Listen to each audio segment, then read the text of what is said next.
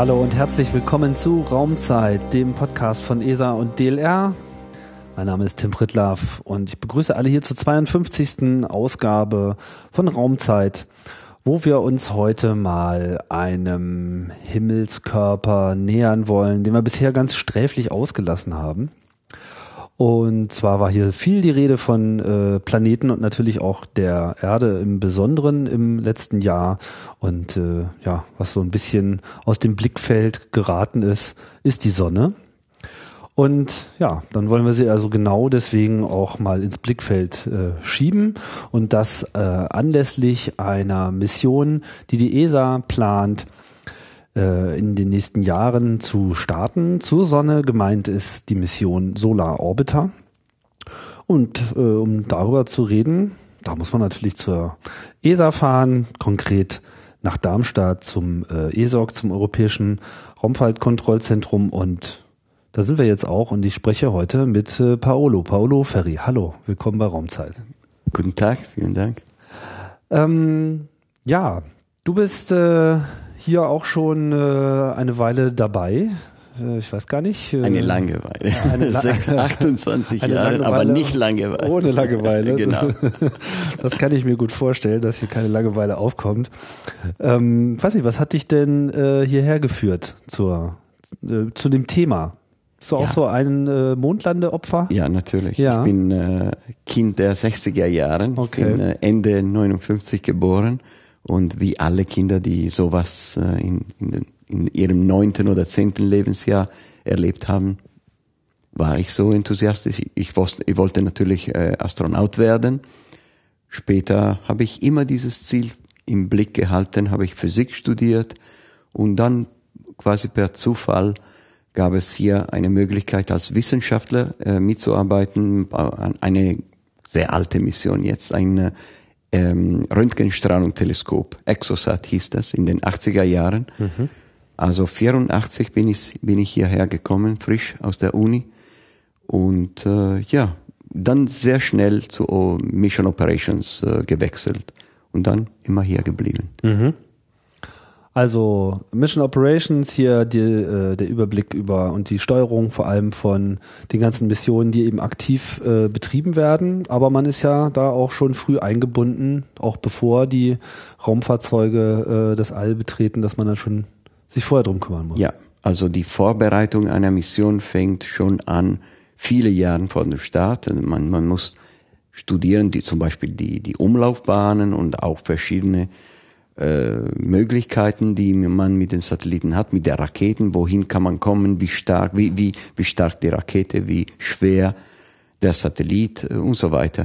Äh, besonders bei interplanetaren Missionen wie, wie Solar Orbiter, also Missionen, die weg von der Erde fliegen, ist diese Phase sehr kompliziert. Mhm. Die Umlaufbahn ist sehr kompliziert, muss man viel berechnen. Also das startet schon es kann sogar zehn Jahre vor dem Start sein. Bei Solar Orbiter war, war das ein bisschen kürzer.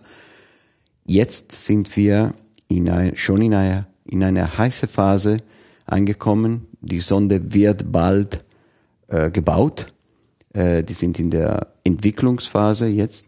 Und wir fangen an, jetzt unsere Bodensysteme zu äh, spezifizieren und später dann Ende des Jahres zu ja, zu implementieren. Mhm. Bevor wir auf äh, mhm. die Mission selber äh, kommen, wollte ich noch mal ein bisschen weiter ausholen, nochmal nachfragen. Also zunächst einmal Missionsplanung und Operations, das hängt ja eng äh, zusammen. Ja. Ähm, hatten wir ja auch schon ausführlich mal besprochen im Detail, äh, schon in der zweiten Ausgabe mit Markus äh, Landgraf eine Ausgabe und äh, konkret dann zu Operations mit äh, Michel Dini, beide hier auch äh, aus Darmstadt von der äh, ESA. Ähm, ich wollte noch mal kurz zurück auf diese Mondlandung, weil du ja auch so die, diese, diese lange äh, Perspektive hast.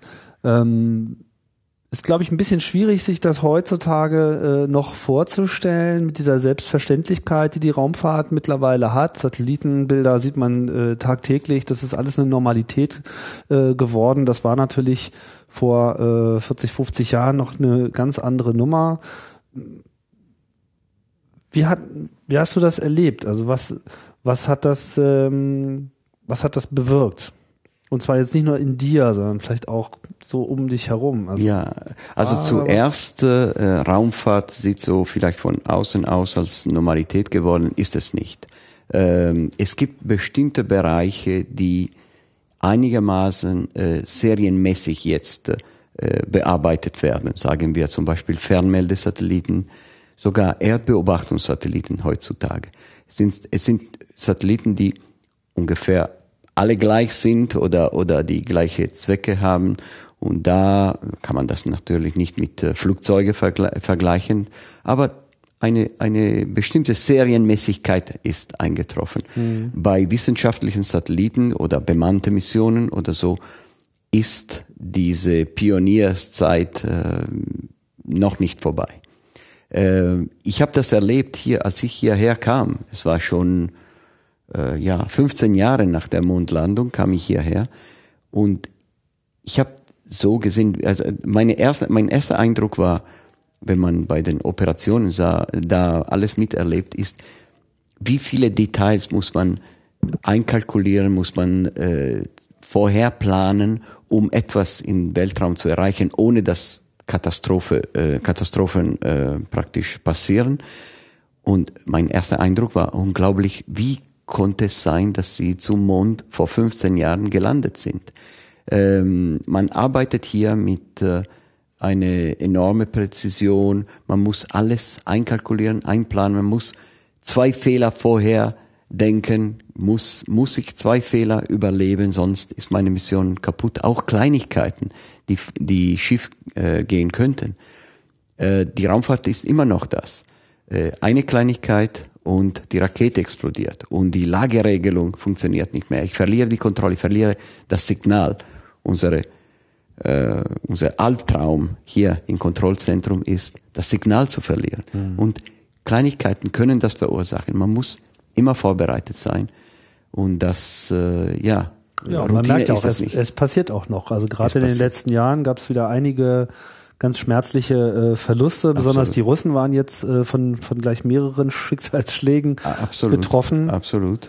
Ähm, wobei bei der ESA lief es ganz gut eigentlich zuletzt. Ne? Ja, äh, also unsere Erfahrung hat uns äh, viel äh, unterrichtet praktisch. Wir haben viel gelernt, dass man, ja, wie gesagt, äh, einige Regeln äh, folgen muss, also sehr strikt folgen muss in dem Fall von diesen ähm, äh, leider diese, diese äh, Mission Phobos Grund die, die, von der Russen, die, die am Start praktisch fehlgeschlagen ist. Äh, da waren viele, viele Sachen sind äh, praktisch zusammengekommen. Äh, eine, eine lange Zeit ohne Kontakt mit dem, mit dem Boden geplant und ein Fehler, das während diese, diese ähm, Blackout-Phase passiert ist. Ähm, weniger Redundanz, also viele Grundregeln, die ein bisschen leichtsinnig äh, nicht respektiert wurden. Und oder wird es bestraft. Und dann wird es bestraft. Also wie gesagt, unsere, unser Business ist noch äh, sehr, sehr kompliziert. Man muss aufpassen. Ja, umso mehr äh, ist man jetzt dazu angehalten, gerade bei einer Mission zur Sonne äh, nachzudenken. Sonnenmissionen sind ja nicht besonders häufig. Es gibt ein paar, auch ein paar aktive. Ja. Ähm, was muss man da im Wesentlichen erwähnen? Was ist so die Geschichte der Sonnenmission? Die Geschichte der Sonnenmission ist zuerst, da die Sonne relativ äh, leicht zu beobachten ist vom Ferne. Mhm. Äh, das können wir jeden Tag, also nicht, nicht so häufig in Deutschland, aber irgendwann in, in, bestimmten äh, äh, äh, Jahreszeiten schon. Ja. Ähm, die meisten Sonnenmissionen beobachten sie die Sonne von der Ferne, also zum Beispiel von der Erde-Umlaufbahn oder neulich in den letzten 10, 20 Jahren Missionen, die in einem bestimmten Punkt relativ nah an die Erde und äh, ein, ja, anderthalb Millionen Kilometer von der Erde. Es ist ein, das heißt Lagrange-Punkt. Mhm. Es ist ein Equilibriumpunkt zwischen Erde und Sonne. Da kann man sehr gut äh, Sonnenmissionen platzieren. Die also da, wo sich die Anziehungskraft von Sonne und Erde quasi aufhebt äh, äh, und äh, genau. das Raumfahrzeug dann eben mal parallel mit der Erde mitführt, ohne sich und, kontrollieren genau, zu müssen. Genau. Äh, also äh, eigentlich ist es ein bisschen mehr kompliziert, aber, aber Ja, ja, es ist genauso. Nee, das, ist äh, sehr, sehr, sehr gut vereinfacht. Mhm. Äh, die, diese Missionen sind noch enorm weit weg von der Sonne. Also die Erde ist ungefähr 150 Millionen Kilometer. Da ist man 148,5 Millionen Kilometer weit weg von der Sonne. Also die sind immer noch da. Ja. Das ist die Geschichte der Sonnenmissionen. Zum Beispiel heutzutage sind zwei sehr interessante Satelliten der NASA, Stereo heißen die. Die beobachten die Sonne äh, gleichzeitig aus zwei verschiedenen Winkeln. Des, deswegen Stereo, wie unsere Augen. Ja?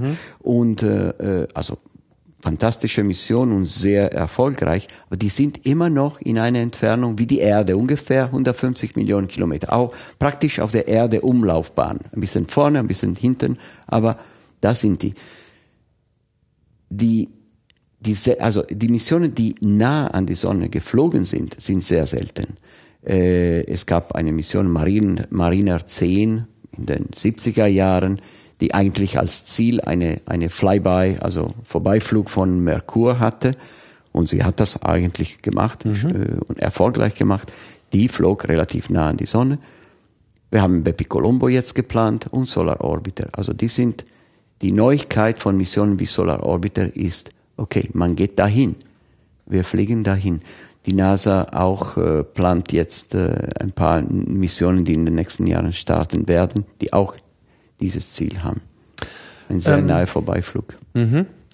In äh, Raumzeit 43 äh, hatten wir auch genau diese Mission Bipi Colombo äh, schon mal hier in äh, Augenschein äh, genommen, ein Gespräch mit äh, Elsa Montagnon, äh, ihres Zeichens da Spacecraft Operations Manager. Und da kam, also schon der Name der Mission ist ja schon ein Hinweis auf die äh, Komplexität einer, eines solchen Anflugs äh, gewesen, da Beppe Colombo ja der Spitzname war von Giuseppe äh, äh, Colombo, der seinerzeit überhaupt erstmal herausgefunden hat, wie man da überhaupt hinkommt, also zum Merkur in dem Fall, weil ähm, das fand ich dann auch ein sehr schönes, äh, einen sehr schönen Vergleich, als ich äh, dann im Nachgang auch über den Merkur äh, nochmal gesprochen habe ähm, mit Tillmann Spohn vom äh, DLR, der das so verglich mit, äh, ja, man muss so eine, eine Murmel in einer Schüssel äh, äh, anschieben und dann in einer kleinen Lücke irgendwo in dieser äh, Schüssel landen und da einfach den richtigen Weg zu finden,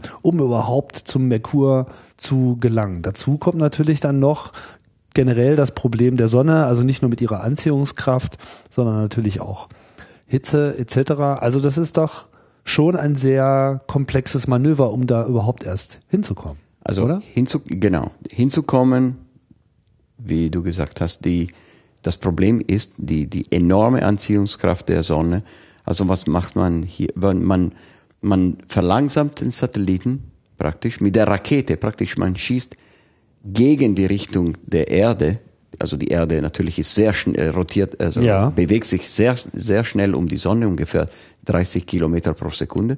Man muss diese Geschwindigkeit der Sonde, des Satelliten, äh, reduzieren. Also die Rakete Schon beim Start. schon beim Start. Das heißt, man startet in eine andere Richtung Genau, als sonst. genau, genau. Man, man startet, um praktisch unsere, unsere orbitale Geschwindigkeit, unser, oder diese 30 Kilometer pro Sekunde, zu verlangsamen. Da fällt man an, praktisch Richtung Sonne zu, zu äh, fliegen. Also praktisch man fällt Man fällt ja, zur Sonne. äh, zur Sonne. Aber da wird die Sonde unglaublich schnell, also praktisch beschleunigt und beschleunigt von dieser Anziehungskraft. Und da muss man natürlich diese, diese Geschwindigkeit, wenn man an einem bestimmten Planeten kommen will und dann bei dem Planeten bleiben will, muss man das verlangsamen, damit dann, dann die Anziehungskraft des kleinen Planeten wie Merkur oder Venus reicht, um die Sonne zu sich zu halten. Also so ein bisschen so, als ob man vom Hochhaus springt und man möchte auch unten aufkommen, aber zwischendurch muss man sich immer wieder irgend an irgendwelchen Seilen genau, festhalten. Genau, und zu, und zu verlangsamen. Aha. Genau, genau. Also das ist die erste Schwierigkeit. Und äh, ähm, deswegen brau äh, brauchen diese Missionen diese, diese Flybys, das heißt, äh, oder Swingbys, besser gesagt, Das sind, äh, auf Deutsch weiß ich nicht, wie das heißt. Wahrscheinlich. Auf Deutsch heißt das auch Swing by, Swing by weil das genau. ist nun mal also der Begriff, Neudeutsch. ne? Ja. genau. Also Swing by heißt, Mhm. man kommt, man fliegt in der Nähe eines Planeten und man benutzt, man benutzt die Schwerkraft des Planeten, um ein bisschen äh, äh, von unserer enormen orbitalen Energie zu weg von der Sonde zu, zu, Zu nehmen. reduzieren Ja, halt, zu ja. reduzieren. Normalerweise, wenn man ri- Richtung Mars oder Jupiter oder, oder so, da braucht man, braucht man mehr Beschleunigung, mehr Energie. Man benutzt diesen Swing by, um zu beschleunigen.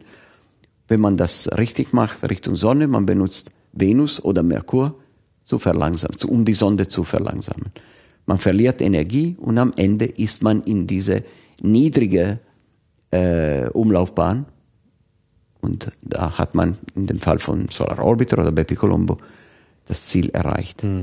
Erste Was- Schwierigkeit. Wo, wo, wo muss man denn äh, überall den Swing by machen? Jetzt bei allen Planeten, die so auf dem Weg liegen? Ich meine, so viel sind es ja nicht. Es ist ja eigentlich nur die Venus Die, also und der Merkur oder ist es nur die Venus? ähm, die Messenger zum Beispiel, eine NASA-Mission, die im Moment um den Merkur fliegt, die erste Mission, die eigentlich in, in Umlaufbahn, in eine sch- geschlossene Umlaufbahn um den Merkur äh, geflogen ist äh, und ist noch da, hat beides, zuerst Venus und auch äh, Merkur benutzt. Also ich glaube, die sind dreimal vorbei am Merkur geflogen, um zu verlangsamen. Und am Ende hatten sie die richtige Geschwindigkeit, um in Umlaufbahn zu kommen.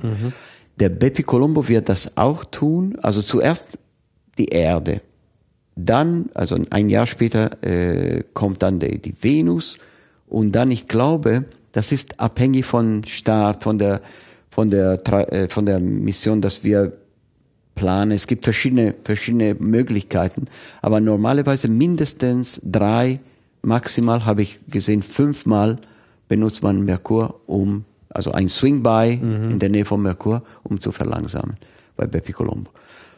Solar Orbiter geht nicht zu Merkur, aber so nah an die Sonne wie Merkur, aber auf eine andere Umlaufbahn.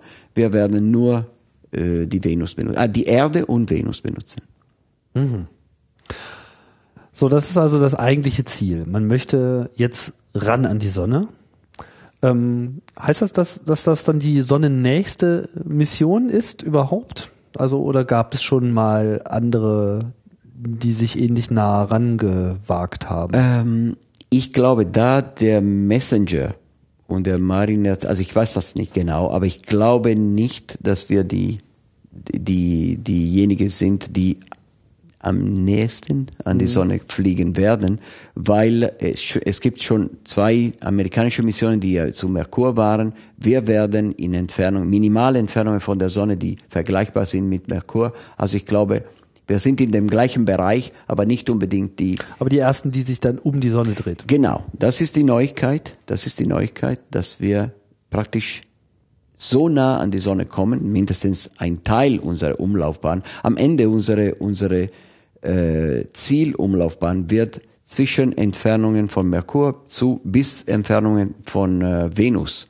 fliegen. Also una- eine Umlaufbahn, Ellipse. elliptische Umlaufbahn, die ungefähr zwischen 0,3 astronomische Units, Einheiten, das heißt äh, 0,3 ist 150 Millionen äh, durch, durch 30. Ja, also äh, der Abstand zur Erde sozusagen. Genau, genau. Äh, Also ungefähr die 50 Millionen Kilometer. Und dann maximale Entfernung wird die von Venus. Also Venus ist ungefähr 100 Millionen Kilometer von, von der Sonne entfernt. Also wir fliegen in diese elliptische Umlaufbahn und äh, Also ein Drittel bis zwei Drittel des Erdabstandes genau, sozusagen. Genau, Aha. genau.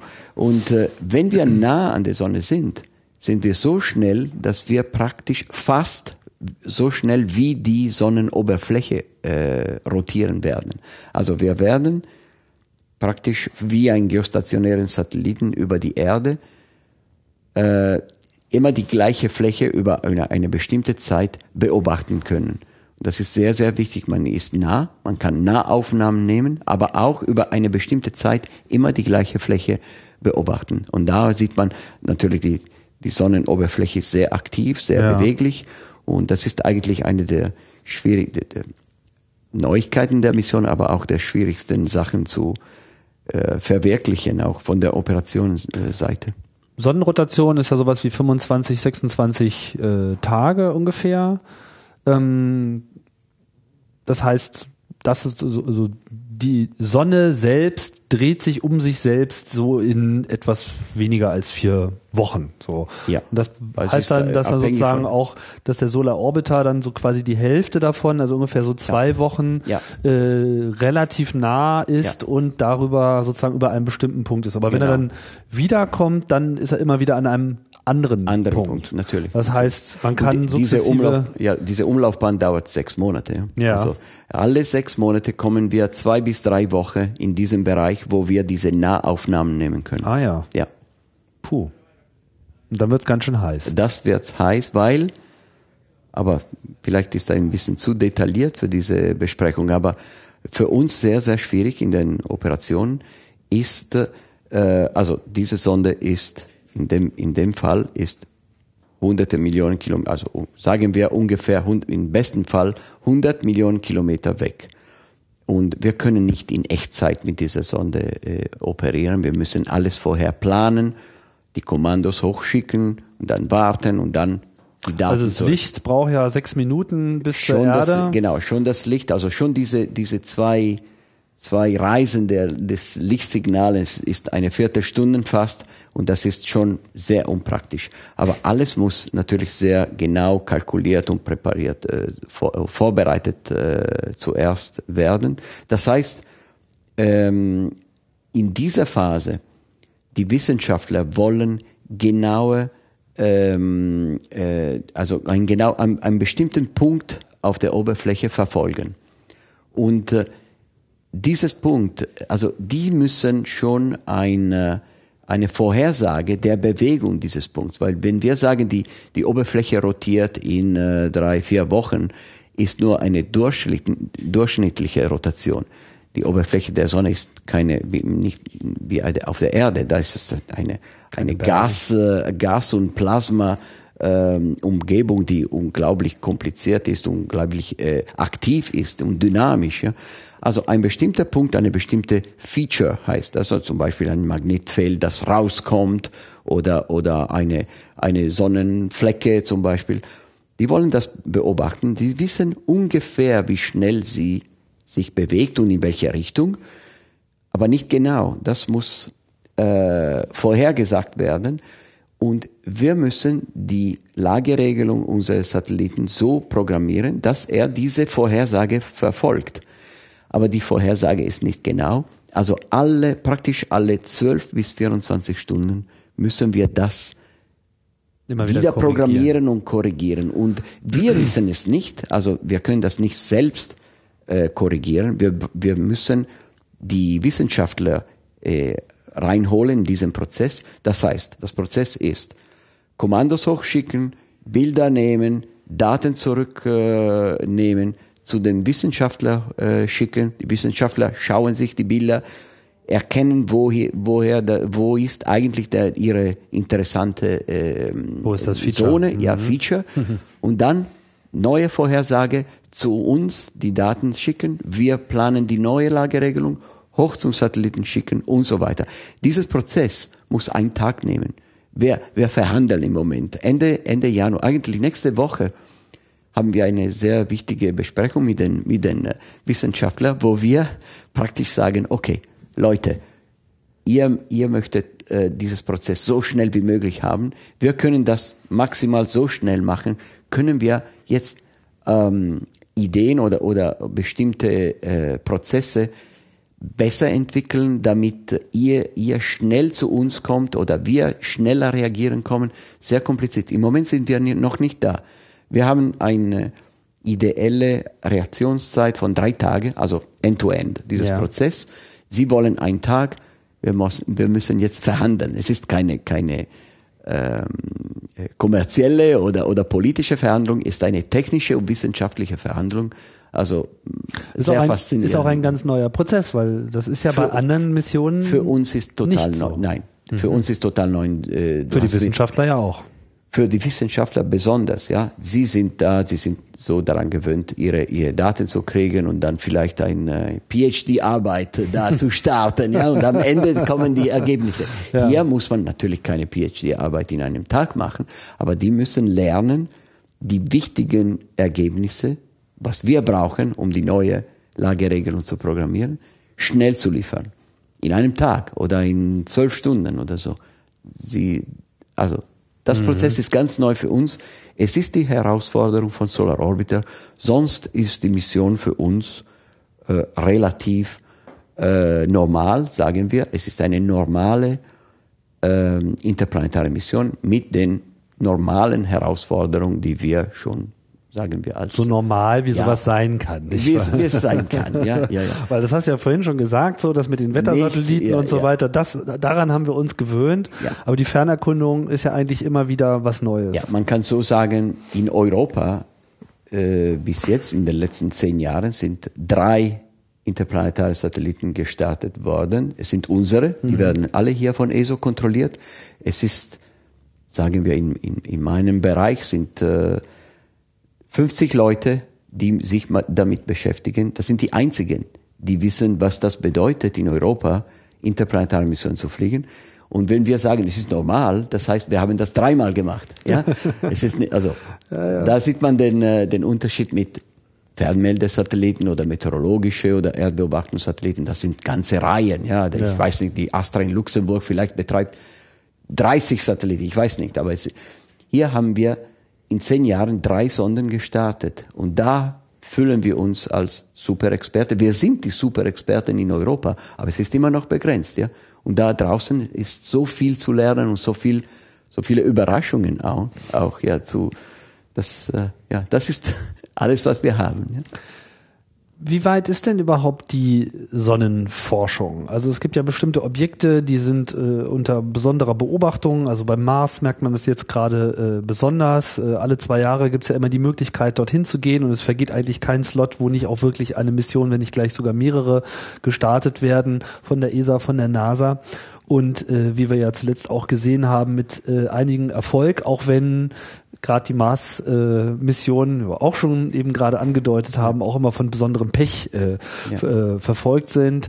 Aber es sind halt so viele, dass äh, da eben sich die Wissenschaft auch wirklich drauf konzentriert und natürlich auch äh, Venus und die anderen Planeten sind unter permanenter Beobachtung. Die Sonne ist natürlich auch unter permanenter Beobachtung, weil sie ja sowieso immer so gut äh, zu sehen ist. Aber was verspricht man sich denn jetzt an wissenschaftlichem äh, Durchbruch und was sind sozusagen so die wirklich äh, großen ähm, Erkenntnisbereiche, wo man so hin will mit dieser Solar Orbiter Mission? Warum muss man jetzt so nah ran? Warum kann man nicht auch äh, in größerem Abstand ja. drumherum fliegen? Äh, also zuerst muss man sagen, die es ist äh, weniger vergleichbar die, ähm, äh, sagen wir, die, die, die neue, die, die, die Forschung zur Sonne mit der Forschung der, der Planeten.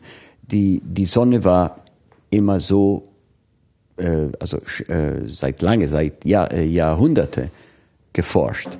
Äh, das, äh, das kann man sehr gut von der Erde beobachten. Man kann die, die Corona äh, durch äh, ähm, Sonnenfinsternisse äh, schon äh, sehr gut untersuchen. Also die, die, es gab schon eine Menge Daten über die Sonne vor der Satellitenära.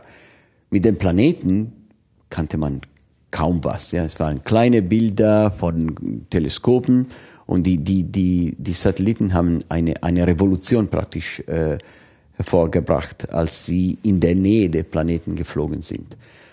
Äh, zweitens will ich sagen, mit äh, sehr wichtig in der Sonnenforschung ist nicht nur dahin zu fliegen, sondern ähm, aus bestimmten äh, Sichtpunkte und Entfernungen und Bereiche gleichzeitig zu messen.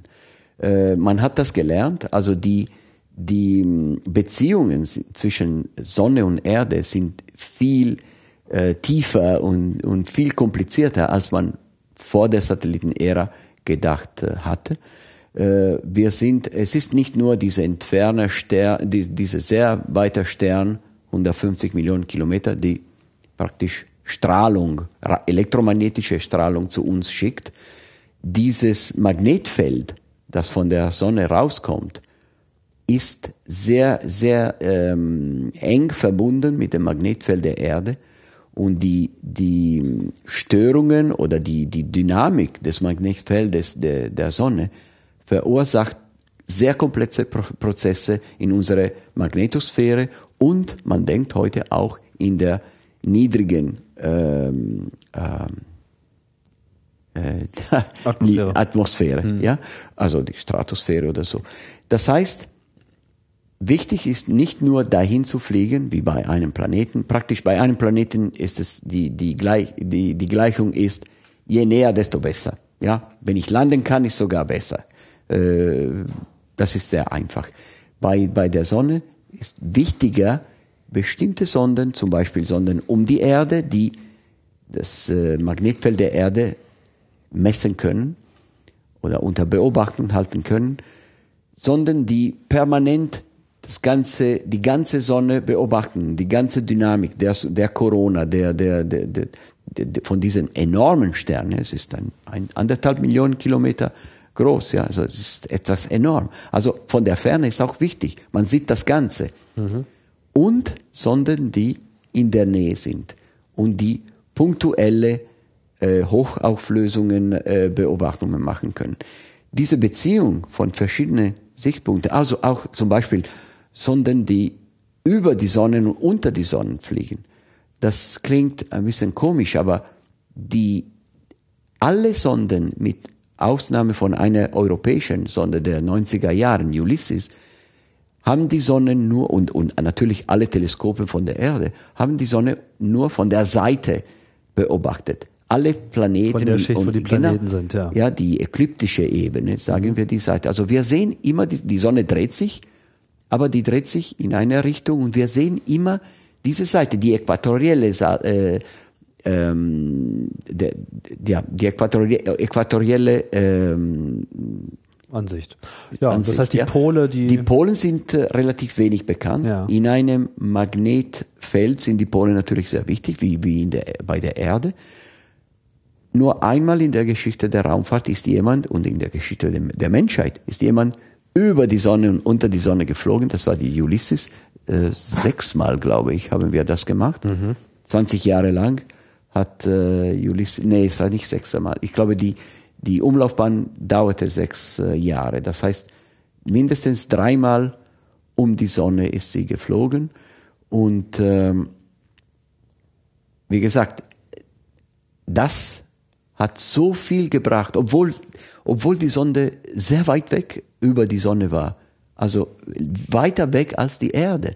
Mhm. Aber diese Aussicht von oben und von unten war einmalig. Und die Messungen gleichzeitig mit den, mit den Erdteleskopen und mit den normalen Satelliten waren so un, unschätzbar, die, die, die, die, die Daten, die, die gemessen wurden. Auf welcher Bahn wird denn der Solar Orbiter um die Sonne herum orbiten? Auch wieder in der normalen Ekliptik? Ja, da, das ist eine, eine gute Frage. Das ist auch eine Besonderheit der, der Mission. Ich habe vorher die Swingbys erwähnt, um dahin zu kommen. Ja. Aber was wir machen werden, ist während der Wissenschaftsphase werden wir weitere ähm, Swingbys von äh, der Venus machen und wir benutzen die Venus nicht um die, die Sonde zu beschleunigen oder zu verlangsamen, sondern um die Neigung der Umlaufbahn um die Sonne zu ändern. Mhm. Und wir werden diese, diese mit alle, alle anderthalb Jahren praktisch können wir die, nee, eigentlich auch öfter. Also wenn wir in der Nähe der, der Venus kommen, können wir ein Swing by machen und unsere Neigung ändern und wir kommen bis zu, ich glaube, 35 Grad Nord ähm, äh, auf der, auf der ekliptischen Ebene. Mhm. Also wir ändern die, die Neigung von 35 Grad. Mhm. Und man könnte das weitermachen. Im Moment ist die Mission, im Prinzip kann die Mission viel länger dauern. Im Moment ist die Mission so geplant, dass wir das so. Das heißt, über die Zeit ge Ändert gewinnt man sozusagen immer wieder eine andere Perspektive genau, genau, und kann genau. das immer wieder anschauen. Und durch diese große Ellipse hat man ja auch noch einen äh, anderen äh, Vorteil, wie ich vermute. Also wir könnten auch gleich noch mal ein bisschen auf die Instrumente zu sprechen kommen, aber ich nehme mal an, das Magnetfeld äh, dürfte ja auch im Mittelpunkt stehen. Ja. Und äh, gerade äh, das wird sich ja besonders dann gut messen lassen, wenn man sozusagen es aus unterschiedlichen Abständen natürlich, heraus natürlich, verfolgt. Natürlich, und das dann eben auch rundrum, sodass man dann im Idealfall so eine komplette Karte äh, hat, sofern sowas schon. bei so einem wabernden Objekt überhaupt möglich ist. Ich weiß gar nicht, ja, inwiefern also, man da irgendwas als stabil ansehen kann. Genau, Karte kann man, obwohl, obwohl natürlich als Vergleich ist natürlich richtig. Dann über eine Karte kann man nicht sprechen, weil die Sonne so dynamisch ist. Aber äh, über bestimmte äh, Phasen der Sonne und, und, und, und auch äh, Gebiete des Sonnenwindes und, äh, und der, der, der Corona kann man natürlich dann sich eine, eine globale, ein Modell, ein Modell bauen, das sich bewegt. Auch die Dynamik dieses Modell kann man das reinbauen. Es ist keine statische Karte, sondern ein dynamisches ja. Modell. Die Sonne, äh, also ist ja auch ein, also klar, ein sehr dynamisches Objekt. Äh, unter anderem gibt es ja überhaupt so die Inst äh, die Gesamtsonnenaktivität schwankt ja über die Zeit. Es gibt immer wieder die aktiveren Phasen, es gibt die äh, schwächeren Phasen. Derzeit sind wir, glaube ich, in einer schwächeren Phase, die auch, wenn ich das richtig erinnere, relativ lange andauert. Ja, ja. Äh, das heißt, die Erwartungen, die man bisher hatte, bestätigen sich gerade nur sehr eingeschränkt. Ist das auch so äh, etwas, wo man sich einen Erkenntnisgewinn verspricht? Sicher, also, also ich bin kein äh, Sonnenwissenschaftler, äh, aber bestimmt diese, diese schwache Phase und diese äh, lange Phase der, der, der, der schwache Phase, äh, diese, die Länge dieser schwache Phase äh, hat äh, viele Wissenschaftler ähm, äh, überrascht. Ja?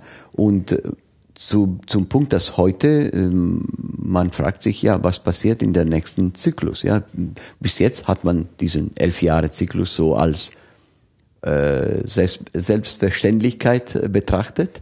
Niemand weiß genau, woher das kommt, aber es ist einfach so. Ja, und man, man will natürlich verstehen, warum dieser Zyklus, warum gera gerade elf Jahre.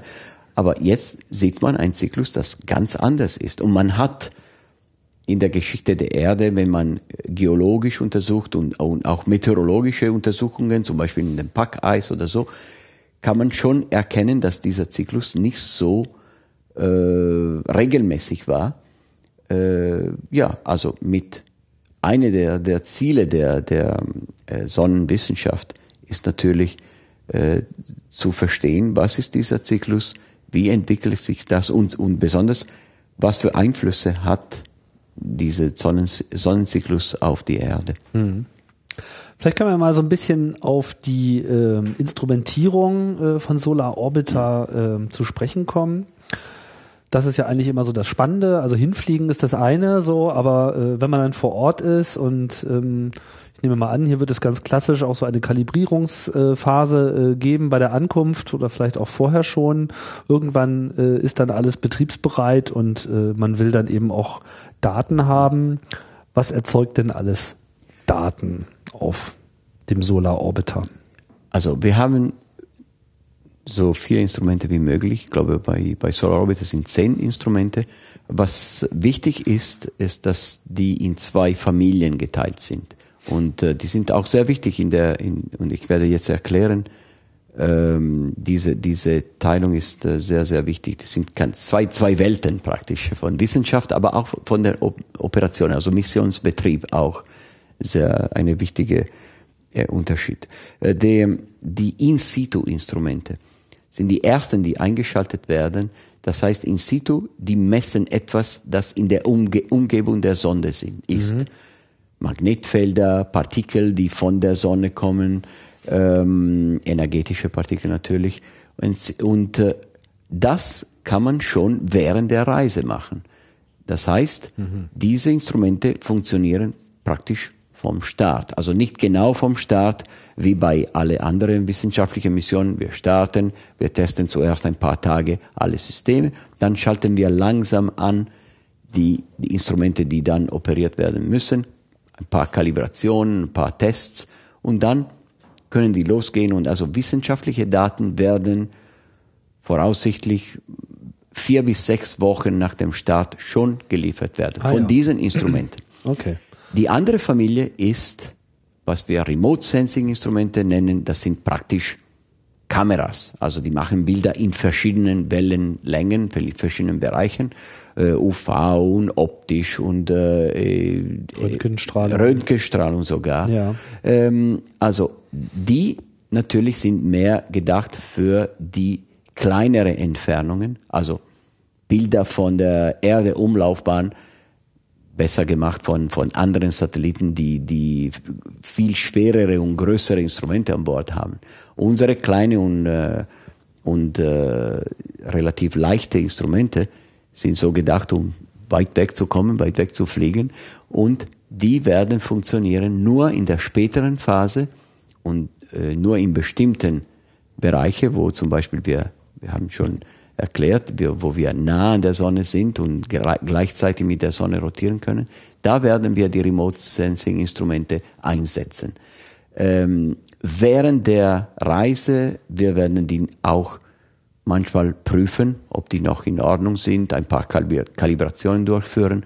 Aber dies, ihre, ihre Arbeit fängt an erst drei bis vier Jahre nach dem Start, wo wir wirklich in unsere neue zweite Phase der Mission sind. Also wir, wir haben bestimmte äh, Zeitfenster, wo wir in der Nähe der Sonne sind. Aber die sind dann, dieses Remote Sensing wird dann aber auch schon durchgehend über die gesamte Ellipse in der abschließenden Umlaufbahn durchgeführt oder auch immer nur, wenn man in der Nähe ist? Im Prinzip könnte man. Das Problem, und das ist noch eine, eine Schwierigkeit, ist, dass diese Instrumente eine enorme Menge äh, Daten liefern.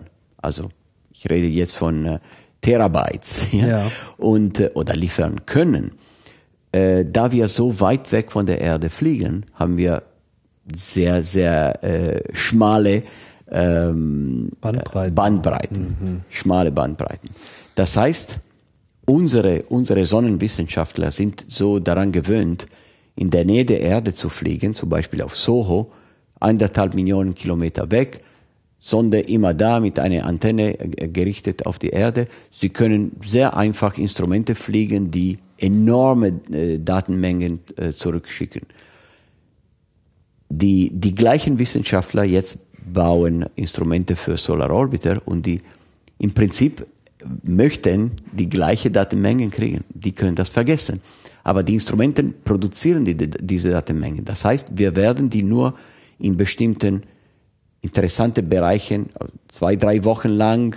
Äh, ich glaube, wir planen ungefähr zweimal in der Umlaufbahn, zwei oder dreimal äh, zwei Wochen Periode, wo wir Daten sammeln. Mhm. Und dann in diese sechs Monate Umlaufbahn, dann benutzen wir die Zeit, um die Daten zurückzuschicken zur Erde. Also alles wird gesammelt in einem Onboard äh, Memory, also ein Speicher mh, mm, von oh, nicht viel, ja ich glaube, äh, ich weiß nicht mehr, ein paar hunderte äh, Gigabytes. Das ist ja schon eine Menge im ja, Vergleich ja. zu Missionen, Aber wie sie vor 10, 20 Jahren geflogen sicher, sind. Sicher, ne? sicher. Aber diese Instrumente könnten im Prinzip diese, diese Speicher in einem, füllen, Tag, ja. in einem Tag schon füllen. Äh, äh, Geht man dann nicht schon dazu über, dann vor Ort, also auf dem Gerät selber eine Auslese äh, zu machen? Gibt, Wäre das möglich? Das wird auch passiert. Also Auslese ist vielleicht, ja, zum Beispiel habe ich äh, vorher dieses äh, schnelle Prozess erklärt. Eine der Lösungen ist, die machen äh, Thumbnails. Wir sind daran gewöhnt in, in, in mhm. Webbereich. Also kleine, kleine Bilder, Bilder, kleine, kleine ähm, äh, Samples, ja, kleine Bilder, die die wichtigste Daten äh, liefern, um zu sehen, wo ist dieser Feature, aber nicht die ganze Wissenschaft die, die programmieren diese Thumbnails, schicken die Thumbnails runter und dann können wir dann das Ganze programmieren und dann werden die echten großen Bilder gemacht in die richtige Richtung. Ja. Mhm. Also das wird gemacht. Eine, ein anderer Bereich, das onboard gemacht wird, ist natürlich äh, Komprimierung, Datenkomprimierung. Mhm. Das ist wirklich normale äh, Algorithmen, die auch auf der Erde benutzt werden die können äh, viel, viel Speicherplatz äh, ähm, sparen und das wird gemacht. Aber mehr als das ist schwierig jetzt an Bord. Also wir haben noch keine äh, elektronische Wissenschaftler, die an Bord sitzen und sagen, oh, das ist wichtig, das ist schön. Das ist knifflig. Eigentlich bräuchte man so, so Datenhubs im All, ja, die so Ja. auf kürzerer Strecke höhere äh, Übertragungsraten immer wieder für alle Missionen bereitstellen können. Ja. Aber dafür gibt's dann einfach zu wenig Missionen. Ne? Zu wenig, zu wenig Missionen. Ja, und, und wie gesagt, die Entfernung ist immer noch das Problem. Ja. Am Ende auch diese Datenhubs brauchen große Antenne, brauchen viel, viel Energie. Und äh, ja, das ist äh, schwierig. Ja. Was natürlich wir arbeiten, das ist nicht nur- ein Problem für Solar Orbiter, es ist besonders schwierig für Solar Orbiter, aber auch für andere interplanetare Missionen. Heutzutage die Instrumente können viel mehr tun, als wir uns leisten können in äh, Data, äh, in Brandbei äh, Bandbreite. Ja? Ja. Äh, und äh, mh, natürlich versucht man in der unsere, unsere Ingenieure auch hier in ESOC oder die Entwickler von Satellitensystemen versuchen jetzt in anderen Wellenlängenbereich zu gehen. Zuerst, wir, im Moment arbeiten wir in dem Mikrowellenbereich. Wir sind schon bei interplanetaren Missionen von der äh, S-Band, das ist äh, ungefähr zwei Gigahertz, schon im Bereich sechs bis acht Gigahertz gegangen. Das ist die X-Band. Und äh, jetzt werden Missionen gestartet. Stereo ist eine davon äh, und Bepi Colombo wird das haben, äh, die schon äh, äh, KA-Band, also KA-Band haben an Bord. Und KA-Band ist schon im Bereich äh, äh, 20 bis 30 Gigahertz. Sind noch Mikrowellen, KA? aber je, ja, je, 40 Gigahertz ist das so. Hm? bis 40. Okay, das, ich glaube, wir benutzen 26, 30. Okay, es ist relativ äh, eine große Bandbreite, aber die, die wichtig ist, dass je höher die Frequenz, Umso mehr Daten. umso mehr. Daten transportiert werden können. Aber umso schwieriger ist es auch, das zu empfangen. Genau, dass die, die Genauigkeit der, der äh, Ausrichtung ist sehr, sehr wichtig. Ja. Da eine, ein Bruchteil von einem Grad entfer also äh, Fehler, Ja. dann äh, verliert vorbei, man das ne? Signal. Und dazu in der Atmosphäre, die, ähm, die, wenn es regnet oder sogar wenn die, wenn äh, eine Wolke dazwischen kommt, kann die, ähm, die diese, diese Datenübertragung so stören. Also diese KA-Band haben wir wenig Erfahrung, kaum. Wir hatten eine, eine Mission äh, zum Mond in 2000, in Anfang der, der, des äh, Jahrhund Jahrhundert ähm, probiert mit KA, aber viel Erfahrung haben wir nicht. Aber das ist schwierig. Ja. Gibt es denn da ein Fallback, dass wenn man feststellt, dass es irgendwie mit KA-Band zu viele äh, Probleme gibt, dass man dann umsteigen kann, auch auf das X-Band oder gibt es Ja, dann also das eine? ja, Bepi Colombo fliegt beide, äh, fliegt mit beide äh, X-Band und KA-Band äh, zu Merkur und wir sind schon, also wir, wir haben alles geplant, damit praktisch die ganze Mission, also das Minimum, minimale Ziel wird mit X-Band erreicht von Bepi Colombo, aber natürlich mit, mit KA können wir ja drei bis viermal mehr Daten zurückbringen und das, das werden wir tun. Ja. Ähm, ich wollte noch erwähnen, in diesem Bereich, unsere Kollegen im anderen Gebäude, die Engineering, Ground Station Engineering Leute, die denken schon voraus in optische Data Links. Ja, also man kann, also optisch natürlich äh, ist auch elektromagnetische äh, Strahlung und aber in, in sehr hohe Frequenz. Ja, und da kann man eine enorme Menge Daten Also quasi Laser. ja, genau, mit, mit Laser. Das wird schon in der Nähe der Erde gemacht. Auch äh, besonders, es gibt Inter-Satellite-Links, also äh, ähm, Verbindungen mit Laserkommunikation äh, zwischen zwei Satelliten. Es funktioniert ganz gut. Interplanetarisch äh, hat, ist noch nicht gemacht worden, aber man kann das im Prinzip tun. Ja. Aber müsste man dann nicht die Empfangsstationen auch bei uns im Orbit äh, vorhalten? Das es sind, ja, man kann, praktisch man hat das gleiche Problem wie, wie KA, eine Wolke und dann ist das Signal vorbei. Bei KA ist nur eine Störung. Also ja, Teleskope in, in hohen äh, äh, Bereiche wie, wie Chile oder so, in den Bergen oder so, sind natürlich äh, ein, eine Lösung. Ja. Ja, oder, äh, Oder auf wäre es- Tenerife oder so. äh, wäre es auch eine Option, äh, etwas im ja, Orbit der ist, Erde äh, Das ist auch eine Option. Das ist äh, ja sicher ein Satellit, das zuständig ist für die Verbindungen zu, zu interplanetaren Missionen. Da ist natürlich keine Wolke dazwischen. Und dann dieser Satellit durch die Nähe an der Erde mit einer höheren mit Bandbreite. Mit einer höheren Bandbreite. Äh, und vor allem so, auch mit mehr Speicher. Ja, ja, klar. Gibt, aber gibt es so etwas schon? Im Moment, nein, nein, nein, nein. Im aber Moment das ist, ist so eine Überlegung, dass ja, man das sicher, machen könnte. sicher, sicher. Das sind, äh, es gibt sogar zwei Parteien, ja, diejenigen, die sagen, ja, mit Bodenteleskopen funktioniert das ganz gut. Mhm. Und wir bauen diese schönen Teleskopen zum Beispiel auf der Kanarischen Insel oder Hawaii oder Chile. Also schöne, schöne Gegend. Strand so. in der Nähe, ja, passt genau, schon. Genau. Und andere, die sagen, nö, braucht man einen Satelliten. Das, also, okay, jetzt ist, ich mache Scherze, aber mhm. es sind, äh, sind nicht Überlegungen, sind wirklich äh, Bereiche, wo ja. viele Leute jetzt äh, arbeiten. Und es ist bestimmt, es kommt in der Zukunft. Ich würde sagen, wir sind noch äh, weit weg. Die K KA zum Beispiel ist noch nicht akzeptiert worden. Ja.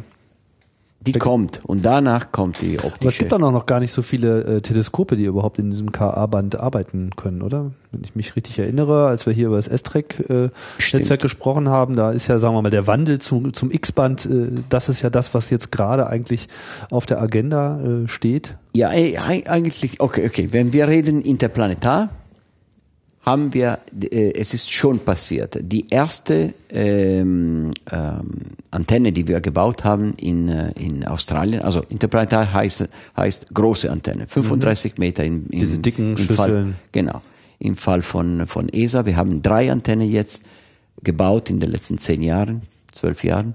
Ähm, in Australien die erste. In Perth? In Perth. Mhm. Äh, eigentlich New Norcia ist 150 Kilometer ja. nördlich von Perth. Ähm, und äh, die wurde für S-Band und X-Band gebaut. Mhm. Jetzt ist die S-Band weg. Besonders weil, weil unsere Mobiltelefone benutzen die S-Bahn. Mhm. Und natürlich, wenn man bei der ITU, diese internationale Telekommunikationsorganisation, ähm, eine, ein Konflikt hat zwischen Weltraumforschung und Mobilfunk, äh, guess who wins. Ja? ja. das heißt, wir mussten weg. Ja? Okay. Die S-Bahn ist jetzt Geschichte. Wir benutzen das immer noch. Rosetta ja. hat S-Bahn, mhm. aber als, als äh, mm, Emergency. Ja? Mhm. Das heißt, als Backup. Äh, als Backup. Normalerweise benutzen wir X-Bahn. Dann wurde die Cebreros-Antenne gebaut in Spanien. Äh, nur äh, mit X-Band, also keine S-Band, mhm. war schon vorbei, es war vor zwei Jahre später, fünf Jahre später, X-Band und KA. Ah, ja. Äh, Im Moment haben wir KA-Empfang, also kein KA ähm, Senden. Aber okay, das ist nicht so wichtig. Empfang ist wichtiger. Weil Senden ist ja im Wesentlichen Telekommando, das ist genau, keine hohe da, Datenraten. Genau, genau, okay. brauchen wir wirklich nicht so viel. Mhm. Dritte Bodenstation, gerade äh, nagelneu, ja, wir fangen an jetzt erst im Januar das zu benutzen. Sie wurde Mitte Dezember so eingeweiht, eingeweiht äh, in Argentinien, Malargue heißt das, auch X-Band, KA-Band in Empfang. Aha, okay. Also wir sind äh, bereit okay. mit KA, aber keine Sonden bis der Start von Baby Colombo, das ist... Äh, aber es gibt sozusagen nur diese beiden Antennen. Dann. Ja, ja, ja. Okay. Die NASA hat in ihrem äh, Komplexe, die drei Komplexe, die haben viel mehr Antennen und die NASA hat in jeder eine Antenne, die KA mindestens eine Antenne. Okay. Die und die kann auch mit verwendet werden ja. im Rahmen der internationalen ja, ja, Kooperation. Ist das ja selbstverständlich. Ja. Ah. So, 2017 geht's äh, los, wenn alles äh, klappt. Das weiß man ja vorher immer äh, nicht so genau. Kann ja irgendwas äh, passieren. Braucht nur irgendeine Rakete oder ein Raketensystem ein Problem zu haben. Ja. Schon verschiebt sich das für alle Beteiligten. Ähm, ich glaube, geplant ist es aber eine amerikanische äh, Rakete, Rakete, zum ja. Start zu nehmen, ja. eine äh, Delta-Rakete, glaube genau, ich. Genau. Aber es gibt auch ein Backup. Wir haben immer, also seitdem äh, wir ganze Missionen verschieben mussten, weil eben nur ein Problem mit meine, eine bestimmte Serie von Raketen gab, äh, dann äh, hat die ESA so darauf bestanden, jede Mission muss geplant werden mit einem Backup-Träger. Ja, ja. Und äh, die, wir, wir arbeiten jetzt mit Ariane 5 als Backup-Träger. Warum Backup? Weil das äh, kostet Geld. Diese internationale Kooperation mit den Amerikanern kriegen wir diesen, diese Rakete umsonst. Ja, wir liefern wissenschaftliche Ergebnisse. Das ist sowieso interessant. Ja, also die Wissenschaft ist eine globale äh, Community. Wir, wir, liefern, wir liefern Daten, wir, wir tragen ein paar Instrumente der Amerikaner mit uns Mhm. und sie geben uns zum Beispiel die Rakete. Das ist gut für, die, für das Projekt, für die internationale Kooperation. Wenn das Schiff geht, dann müssen wir uns selbst eine Rakete kaufen. Das kann nur die Ariane 5 in diesem Fall, diese Mission bis zur Sonne zu bringen. Man braucht eine so sehr starke, Power. eine Mhm. starke Rakete. Ja, das wird eine Menge Geld kosten. Natürlich, in, in einem Extremfall wird das äh, gemacht, ja, und wenn, wenn die Mission schon bereit ist und dann die Rakete nicht da ist oder die Kooperation platzt. Ich glaube nicht. Aber was hat denn das für Auswirkungen auf die Missionsplanung? Ich meine, wenn man Ja, jetzt ja. in den USA startet, dann geht's wahrscheinlich von äh, Cape Canaveral äh, los. Das ist ja dann ein ganz anderer Startpunkt, als Ja. wenn man jetzt in Kourou startet, weiß nicht, wie viel das ausmacht, aber letzten Endes bei so einem haarklein ausgerechneten äh, Gesamtkurs ist das doch auch schon ein Unterschied in Bezug auf. Geschwindigkeit, die man erzählt, etc. Absolut. Also im Moment, die Leute wie der Markus Landgraf, nicht in diesem Fall ist ein Kollege von ihm, ähm, äh, arbeiten an verschiedene äh, Trajectories, also Verschiedene Wegrouten. äh, Weg, ja. äh, Wege, ja. Und die, es gibt einige, also die sind abhängig von Starttag. Also es gibt Möglichkeiten in Januar 2017, es gibt Möglichkeiten später in dem Jahr, es gibt Möglichkeiten in 2018. Also wir haben verschiedene Zeitfenster, wo wir starten können. Weil ja die Konstellation eine- der einzelnen genau, Planeten genau, untereinander wichtig genau. ist. Also wir müssen auf einen bestimmten Planeten zielen, normalerweise in diesem Fall Venus. Mhm. Ah, Da haben wir äh, keine, also wir haben keine große Auswahl, aber es gibt, es gibt Zeitfenster. Sagen wir ein bis zweimal im Jahr kann man das tun. Mhm. Ähm, Und wie eng ist das Zeitfenster? äh, es ist relativ, wie viel, äh, also es gibt immer bei jedem Zeitpunkt, Zeit, Zeit, äh, bei jeder Lösung, bei jeder, bei jeder Weg, das wir gefunden haben, gibt es einen Zeitpunkt, das ideell ist.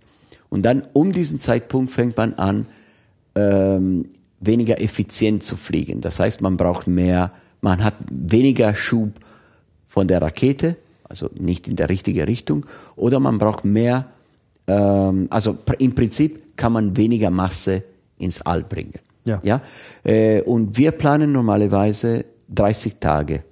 Das heißt, es gibt einen ideellen Punkt und wir planen 15 Tage vorher, 15 Tage danach, um zu vermeiden. ja. Also es ist eine, eine, eine äh, wie sagen wir, Daumenregel. Ja. Ja. 30 Tage sind normalerweise gut, um die Das heißt, man hat, man hat letzten Endes so eine Karte, wo man sagt, okay, wir könnten innerhalb dieser 30 Tage starten, aber wenn wir, sagen wir mal, um 10 Tage verschoben werden, dann haben wir schon die und die Einbuße, müssen gegebenenfalls Genau, auch noch genau, mit weniger genau. Treibstoff starten, etc. Genau. Und dann muss irgendjemand entscheiden, okay, machen wir das jetzt oder warten wir noch ein halbes genau, Jahr. Genau, genau. Äh, und äh, was wollte ich sagen? Ja, also die Abhängigkeit von Starttag oder Zeitpunkt, aber auch von der Rakete. Die Rakete hat nicht nur eine äh, äh, unterschiedliche äh, geografische Startpunkt, sondern auch verschiedene äh, Performance, also mh, Leistung. Äh, man muss die ganze Trajectory wieder kalkulieren. Nichts, nichts ist austauschbar. Nichts ist so ohne Genau, weiteres absolut, austauschbar. sondern absolut. Man muss wirklich Also wenn jedes wir, Gerät wenn, mit ja, einrichten. Ja, und wenn bei uns äh, in, in der ESO, bei jeder Mission wird in diese Studienphase, das jetzt schon vorbei ist, wird ein bestimmtes Dokument äh, gebaut, äh, also m, geschrieben werden, äh, wird, äh, äh, das heißt äh, CREMA, Ja. Consolidated Report on Mission Analysis, also die Analyse der Mission. Und bei einfachen Missionen kommt eine Umlaufbahn, ja, man fliegt um die Erde, ein Telekom-Satellit oder so, ganz einfach. Bei so einer Mission wie, wie Solar Orbiter haben wir fünf oder sechs verschiedene Missionen in dem gleichen Dokument, verschiedene Trägerrakete, verschiedene Startpunkte und so weiter. Es ist, muss man das tun. Und dann gibt es der Teil, wo, der, der Tag, wo die sagen, ah, jetzt Ende dieser Mission fängt die, an, die neue an. Ja? Während der Vorbereitung. Ja, das ist, ja, das macht das Leben interessant. ja, und das ist ja auch immer die Herausforderung äh, bei, bei diesen Missionen. Ich merke das immer wieder bei den Gesprächen, wie eigentlich auch so diese Komplexität der Aufgabe äh, das hohe Risiko natürlich auch, was man dabei hat, die große Anspannung, wenn es dann äh, soweit ist, beziehungsweise auch so die schwierigen Momente, wenn mal wieder was äh, gerettet äh, werden muss. Gerade hier im letzten Gespräch mit äh, Markus Kirsch haben wir über diese Phase gesprochen, wo XMM äh, Newton acht Tage nicht zu erreichen war und wo dann schlimm. auch wirklich das, das Team, das kann ich mir gut vorstellen, ja, also dass das wirklich auch alle unglaublich äh, äh, belastet, weil ja. einfach so viel dran hängt, aber dann eben auch so die Freude, äh, dann eine Lösung äh, gefunden zu haben, die er dann am Ende auch äh, gegriffen hat, das äh, sind wahrscheinlich unbeschreibliche ja, Momente, oder? Ja, ja. Also bei, das ist das, das Schönste in, in Mission Operations zu arbeiten. Man ist da an die Front, ja.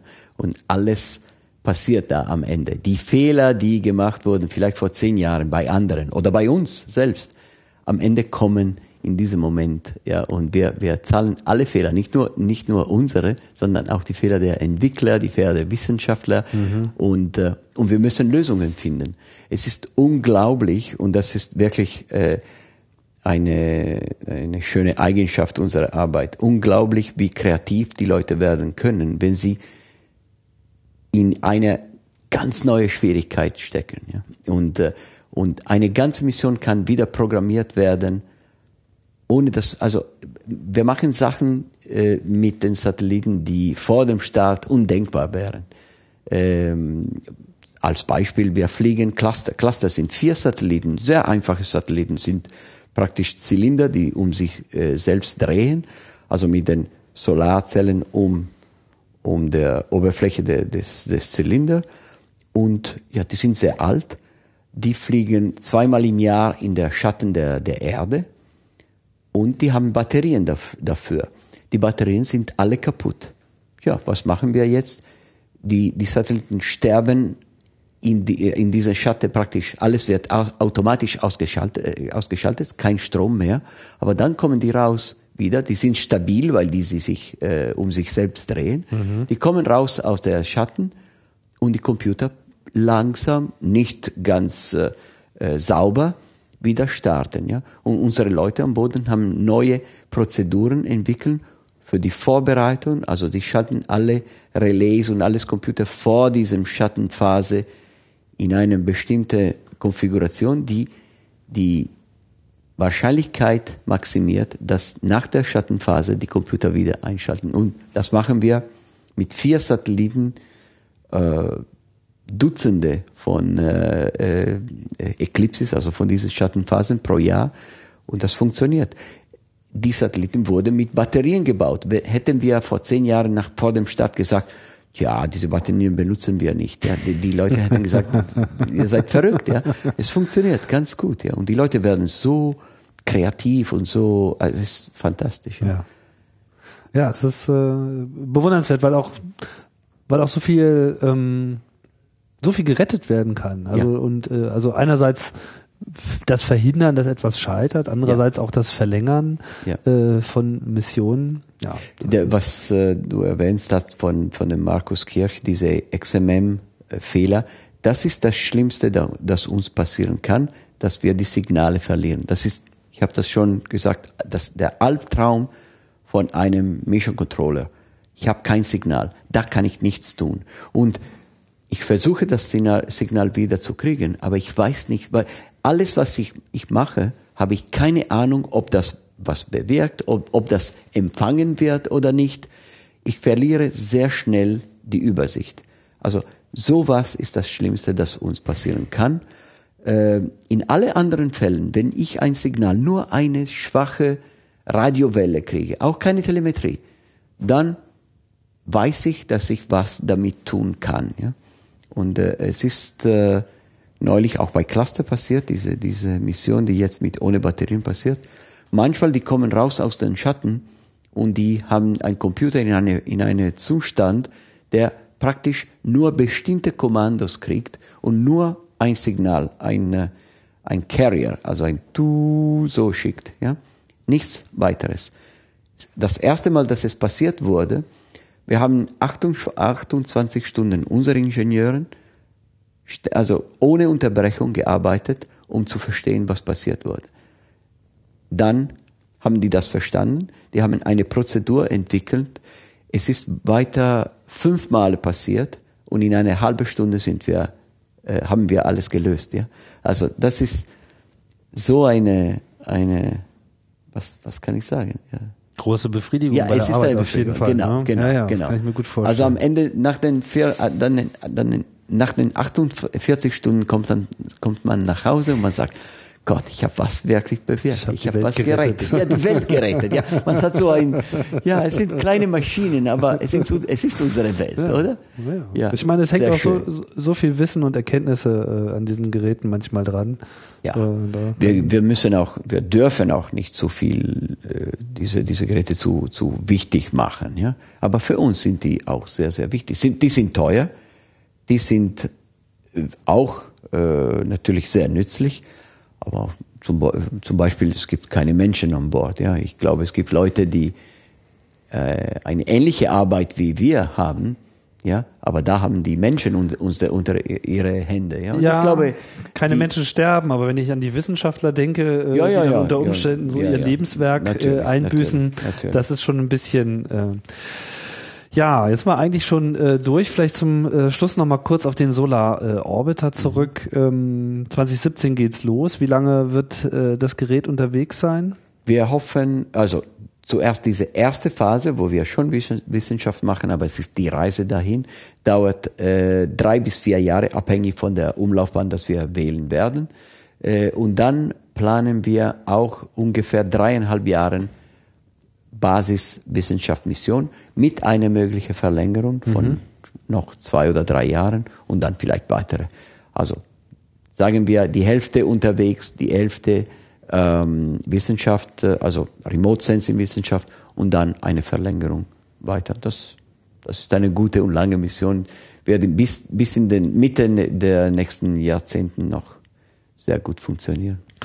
Ja, also wir müssen noch ein bisschen warten, aber dann äh, gibt es so mit der aktuellen Kameratechnologie bestimmt sehr äh, atemberaubende Absolut. Fotografie Also und sonstige Analyse Ja. äh, der Sonne.